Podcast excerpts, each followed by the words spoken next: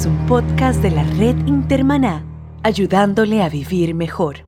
Cambio 180. No es el modelo que debemos adoptar, es el modelo que debemos rechazar. Cambio 180.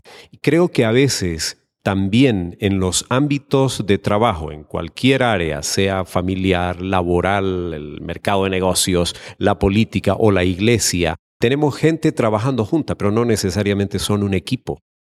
Cambio 180. ¿Cómo mantenerse relevante en un mundo diferente? Hola, ¿qué tal? Aquí Melvin Rivera Velázquez con otra edición de Cambio 180. Seguimos explorando el cambio en las iglesias. ¿Cómo se mide el éxito de un líder? ¿Cuál es la diferencia entre enseñorearse y servir? ¿Por qué es importante el carácter del líder? En Cambio 180 dialogamos hoy con un consultor de empresas y gobiernos que conoce muy bien lo que se necesita para ser un buen líder. Napoleón Ardarya Borja es boliviano y fue congresista de la República Boliviana. Ardaya es director para América Latina del Instituto de Liderazgo Poitman, que se dedica a proveer consultoría a empresas, instituciones y gobiernos. Esta edición de Cambio 180 es auspiciada por cristianos.com, un blog con recursos para vivir mejor. Cambio 180. Soy Napoleón Ardaya, de Santa Cruz de la Sierra, Bolivia. De profesión soy comunicador social y trabajo con una organización que es el Instituto de Liderazgo Pointman. Hacemos capacitación en temas de liderazgo, especialmente en el sector público, como también en el sector privado. Pero vamos por diferentes países haciendo capacitación en, estos temas de liderazgo, transparencia, corrupción, desarrollo del carácter del líder, en fin.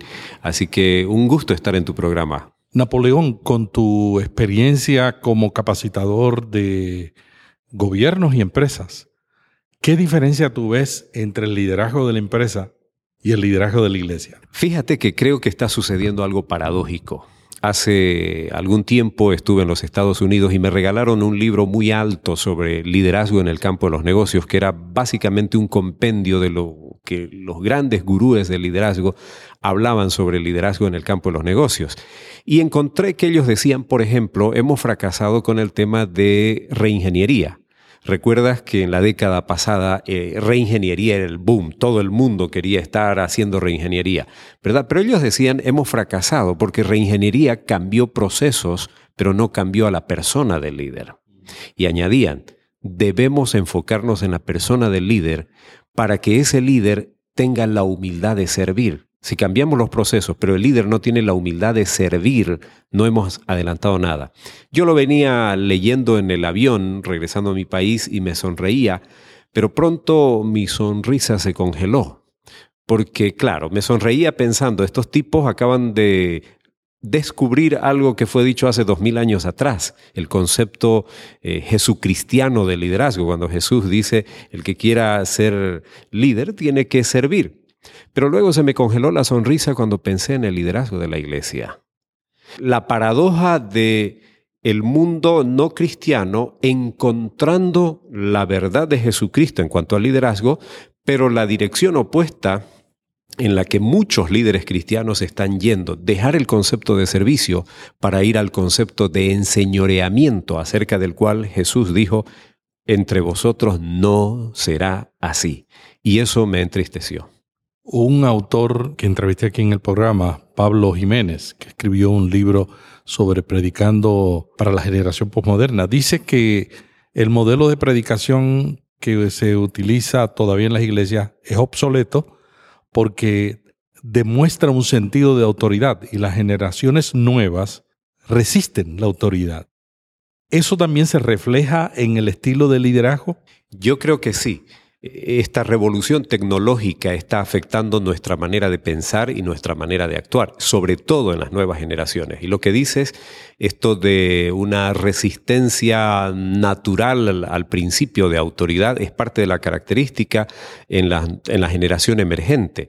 Y por cierto, creo que, que el Señor Jesucristo tenía claro esto por anticipado, porque en un contexto donde hay resistencia al concepto de autoridad, ese modelo de enseñoreamiento, de apoderarse, de adueñarse, de hacerse eh, el soberano eh, entre la gente, eh, no tiene mucho espacio, ¿verdad? Pero el concepto de servicio siempre tendrá espacio, siempre será un instrumento de influencia. ¿Qué puede hacer un pastor que siente la tentación de enseñorearse sobre su congregación? Primero, de manera directa, yo diría, valdría la pena volver a revisar ese concepto porque leemos por partes, ¿verdad? No, no, lo leemos de forma integral. Y creo que la palabra muy fuerte allí de entre vosotros no será así, tiene que ser tomada muy en cuenta. No es el modelo que debemos adoptar, es el modelo que debemos rechazar. Por el otro lado, entender que todo liderazgo está sujeto a evaluación. Y es algo que también es una característica negativa que uno comienza a observar cada vez de manera más frecuente y no solo frecuente, pero con una amplia difusión, ¿verdad? Con, con mucho nombre alrededor. Y, y ese concepto tiene que cambiar. Me encanta cuando nuestro colega Lucas, no porque tú y yo seamos médicos, sino porque él era periodista como nosotros, ¿verdad? Habla de la gente de Berea y elogia a la gente de Berea y dice, estos eran más nobles que los de Tesalónica, si no me equivoco, era la otra ciudad, porque cuando escuchaban a Pablo iban a ver las escrituras en sus casas si lo que Pablo decía era cierto. O sea, Pablo no se molestaba y Pablo y su equipo consideraban esto es un acto de nobleza, de no solo escucharme, pero ir a contrastar con las escrituras y lo que yo estoy diciendo es cierto. Y eso está faltando en el liderazgo hoy en día. El escritor de Hebreos habla de considerar la conducta del liderazgo dentro de la iglesia e imitar su fe. Es decir, está sujeto a evaluación y lo que se debe imitar es la fe, no precisamente aquellos elementos en el liderazgo que escapan al modelo bíblico. Así que me parece que hay que trabajar en esto. Se dice que hay diferentes tipos de liderazgo y que cada tipo de liderazgo depende del contexto y el momento. ¿Cuáles son los estilos de liderazgo que tú consideras que nunca se deben aplicar en la iglesia. Por un lado, ese concepto de enseñoreamiento, de pensar que porque soy el líder, soy el que me convierto en dueño, como decimos en América Latina, de vidas y haciendas. ¿no? Eh, creo que eso escapa al modelo de Jesús. Y por el otro lado, el entender que hay un elemento que a menudo descuidamos que va más allá de los estilos de liderazgo. Eh, a mí siempre me llama la atención que cuando llego a un país para desarrollar seminarios de liderazgo, a veces surge la pregunta al inicio, y bueno, ¿de qué estilo de liderazgo va a hablar? Y nosotros decimos no vamos a hablar de un estilo de liderazgo, vamos a hablar del carácter del líder. Porque hay momentos en que necesitas seguramente tomar decisiones sin consultar con todo el mundo porque es tu responsabilidad como líder hacerlo. Hay momentos en que vas a tener que consultar y hay momentos en que habrá que dejar hacer, dejar pasar. Pero, ¿qué es lo más importante? No importa cuál sea el estilo de liderazgo que el, momento y la circunstancia exija, que el líder tenga un carácter bien desarrollado, con principios y valores y este es otro aspecto, como decía antes, que estamos descuidando, el tema del carácter del líder. Nos cuesta mucho a los latinoamericanos cuando hablamos de carácter, porque para nosotros en el uso cotidiano del idioma, carácter eh, lo usamos como temperamento, pero obviamente no estamos hablando de temperamento, estamos hablando del conjunto de principios y valores que caracterizan a una persona. Después de tantos años dictando conferencias, ofreciendo consultoría sobre el tema del liderazgo, ¿Cómo tú defines la palabra o el concepto liderazgo? Me gusta la, definición de, Jesús de, de, servir y he estado en la política en mi país, he servido como congresista nacional en mi país y he llegado a comprobar que aún en la política, donde no se cree que ese concepto funcione, realmente funciona. Eh, si te dispones a servir, en algún momento lograrás desarrollar influencia sobre las personas y te reconocerán como un líder.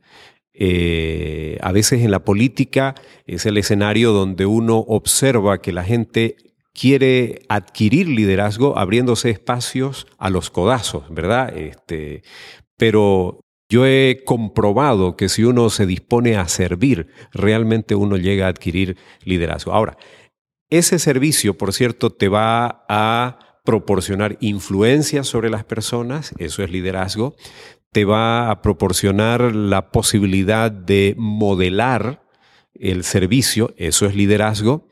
Hay, hay una frase que me gusta mucho que también es liderazgo, es hacerse cargo, enfrentar los problemas, las dificultades y decir yo me hago cargo de esto, me dispongo a ser parte de la solución y no parte de los problemas, ¿verdad? Creo que eso esas serían maneras muy prácticas de demostrar ese servicio del cual hablaba Jesús y que es liderazgo. Un buen líder delega. ¿Cómo tú compaginas el concepto de hacerse cargo y delegar? El hacerse cargo en el sentido de me hago responsable no necesariamente significa soy el protagonista eh, en el escenario frente a las luces y toda la parafernalia, pero sí me hago responsable de encontrar solución a esto. Ahora, en la búsqueda de solución me rodeo de gente que probablemente incluso sepa más que yo, eh, tenga mayores habilidades de las que yo tengo, para, para trabajar. Y en esto, otra vez, Jesucristo es un modelo impresionante, ¿verdad? Eh, de rodearse de gente y de desarrollar liderazgo en ellos, desarrollar eh, las habilidades de ellos para que lleguen a ser líderes que sean incluso más grandes que Él. Y Él lo dijo explícitamente, ustedes van a hacer cosas más grandes que las que yo he hecho. Y cuando uno observa desde la perspectiva humana, evidentemente los discípulos hicieron cosas más grandes que las que el propio Señor Jesucristo había hecho. Ahora uno dice, pero ese es otro líder. No, es el resultado del liderazgo, es la extensión de tu liderazgo a través de otras personas. Me temo que en América Latina somos muy propensos a adoptar el complejo del carpintero. ¿A qué le llamo el complejo del carpintero? En, en un taller precario en nuestros pueblos de América Latina, un carpintero trabaja, elabora un mueble, construye un mueble y antes de que venga el cliente exigente a recoger ese mueble, revisa a ver si está bien hecho y si encuentra un clavo sobresaliendo, va a tomar el martillo y va a golpear ese clavo hasta hundir la cabeza de ese clavo de manera que no sobresalga. Me temo que muchas veces quienes ocupamos alguna posición de autoridad, de mando, en cualquier escenario, sea en el ámbito laboral, vecinal, familiar o la iglesia, también en el ámbito político, andamos con un gran martillo en la mano, viendo cabezas sobresalientes que, a quienes vemos como clavos y golpeamos para hundir, pensando que nos van a hacer sombra. Y en realidad el mejor líder no es el que está allá arriba solito, el mejor líder es el que desarrolla a otros líderes en torno suyo. Así que para, para terminar de conectar estos dos puntos, por un lado, cuando hablo de hacerme cargo es tomar la decisión de ser proactivo, deliberado, en encontrar solución a los problemas, en disponerme a servir allí donde hay problemas, donde hay dificultades, pero por el otro lado, por cierto, hay que trabajar en desarrollar otros líderes alrededor de uno. Uno de los grandes maestros de liderazgo una vez recibió una pregunta y le dijeron, ¿cómo medimos el éxito de un líder? Y él dijo, el éxito de un líder se mide cuando el líder ya no está.